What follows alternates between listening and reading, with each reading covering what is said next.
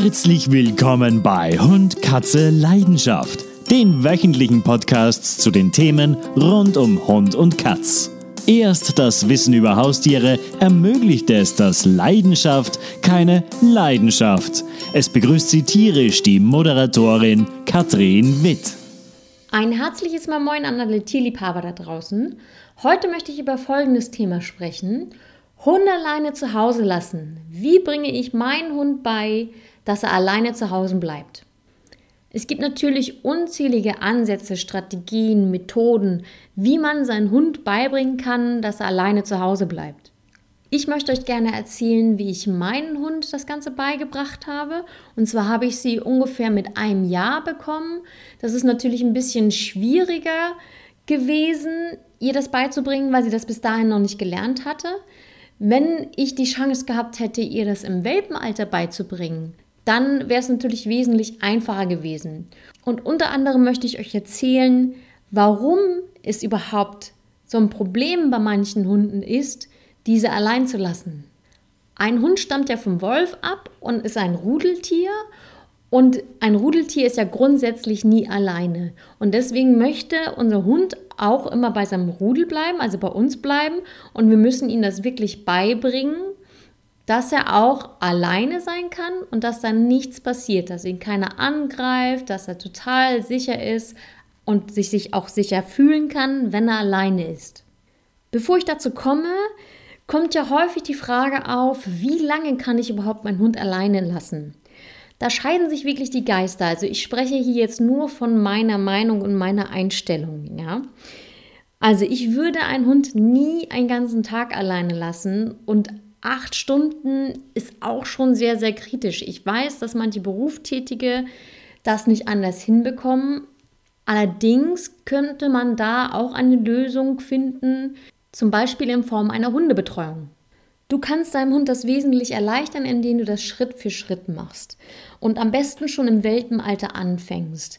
Natürlich erst nach der Eingewöhnungszeit. Ne? Das soll ja nicht so viel auf einmal auf ihn einprasseln, deswegen bitte erst nach der Eingewöhnungszeit, so was weiß ich, so zwei Monate danach, dann kann man äh, anfangen, auf jeden Fall das Alleinesein zu trainieren, Schritt für Schritt. Also meine Strategie war es jetzt mit Laila, das kann man auch gerne schon im Welpenalter machen, sie extrem auszupowern, also einen langen Spaziergang oder eine lange Spielphase und dann, wenn sie so leicht im Dämmerschlaf ist und kaputt auf dem Boden liegt, dann einfach ganz normal den Raum verlassen und die Tür hinter sich zumachen, so nach zwei, drei Minuten wieder reinkommen, irgendwie was rumwursteln und wieder rausgehen. Wenn du den Raum verlässt, bitte verabschiede dich nicht und wenn du wieder reinkommst, begrüße ihn nicht überschwänglich oder gebe ihm ein Leckerli oder ein Lob dafür. Er soll wissen, dass das ganz normal ist, dass du auch mal den Raum verlässt ohne ihn. Wenn das Vorhaben gut geklappt hat, dann kannst du es gerne zwei, dreimal wiederholen und dann die Zeitspanne immer ein bisschen länger machen, Viertelstunde, halbe Stunde, Stunde und dann so weiter. Um deinen Hund diesen Prozess noch mehr zu erleichtern, also nach der Auspowerungsphase, kannst du ihnen auch gerne eine Beschäftigung dalassen, Kauknochen oder ähnliches. Nach dieser Strategie kannst du auch einen normalen, erwachsenen Hund das Alleinebleiben beibringen.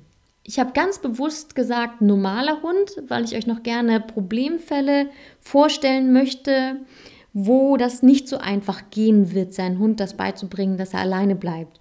Und zwar wäre das, Hunde, die unter Verlustangst leiden und Straßenhunde, die wirklich nie alleine waren. Oder auch beim Schlafen ständig aufpassen mussten, dass ihnen nichts passiert. Bei Hunden mit Verlustangst oder Straßenhunde, die wirklich nicht alleine bleiben mögen, ist ein bisschen mehr Aufwand nötig und auch viel, viel mehr Geduld. Deswegen möchte ich euch gerne ans Herz legen, dass ihr euch da professionelle kompetente Unterstützung von einer wirklich guten Hundeschule holt und gemeinsam an der Ursache der Trennungsangst arbeitet oder an dem Sicherheitsgefühl des Straßenhundes an sich. Doch woher weiß ich überhaupt, dass mein Hund an Trennungsangst leidet oder das Sicherheitsgefühl fehlt? Anzeichen dafür könnte zum Beispiel langes, kontinuierliches Jaulen die ganze Zeit durchweg, Zerstörungswut oder dass euer Hund ins Haus wieder pinkelt. Kontrollverlust oder ähnliches sein. Ich kann natürlich nicht alle Szenarien aufzeigen, doch mit dieser kleinen Anleitung möchte ich euch auf jeden Fall was auf, mit auf den Weg geben.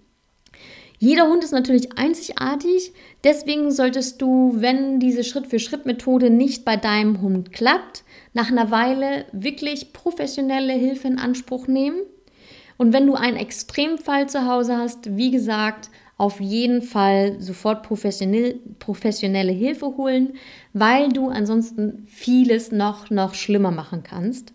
Wenn dir dieser Podcast gefallen hat, leite ihn jetzt herzlich gerne an alle weiter, die sich auch für Hund und Katz interessieren. Wenn du auch weiterhin gerne diesen Podcast hören möchtest, dann bitte schenke mir einfach eine Minute und gehe jetzt auf iTunes und hinterlasse mir dort eine Rezension, damit dieser Podcast auch bei iTunes oben gerankt wird und somit noch mehr Tierliebhaber erreichen kann. Ich danke dir für deine Aufmerksamkeit und wünsche dir viele schöne Momente mit deinem Hund und oder mit deiner Katze. Bis zur nächsten Folge. Tierische Grüße, Katrin Witt von Hund, Katze, Leidenschaft.